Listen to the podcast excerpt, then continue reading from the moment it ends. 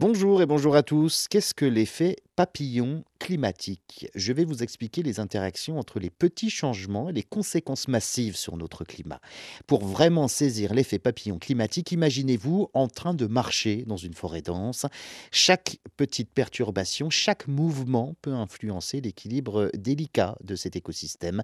De même, notre planète est un réseau interconnecté où les petits changements peuvent déclencher des réactions en chaîne inattendues Prenons un exemple concret, la fonte des glaciers. Un petit retrait de glace dans une région éloignée peut sembler insignifiant, mais cela libère d'énormes quantités d'eau qui finissent par contribuer à l'élévation du niveau de la mer à l'échelle mondiale.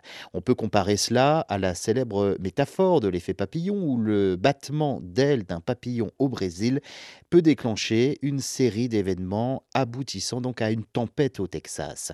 Les petites actions dans un coin du monde peuvent donc avoir des conséquences massives à des milliers de kilomètres de là.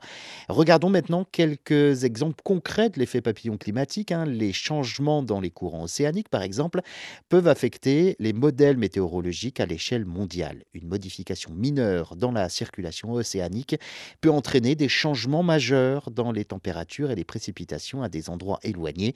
Pensez à la grande barrière de corail, les euh, variations de température de l'eau peuvent déclencher des blanchissements massifs affectant donc non seulement la biodiversité marine locale, mais aussi la communauté qui dépendent de cette barrière pour euh, leur subsistance. Maintenant que nous comprenons mieux l'effet euh, papillon climatique, il est crucial de prendre des mesures.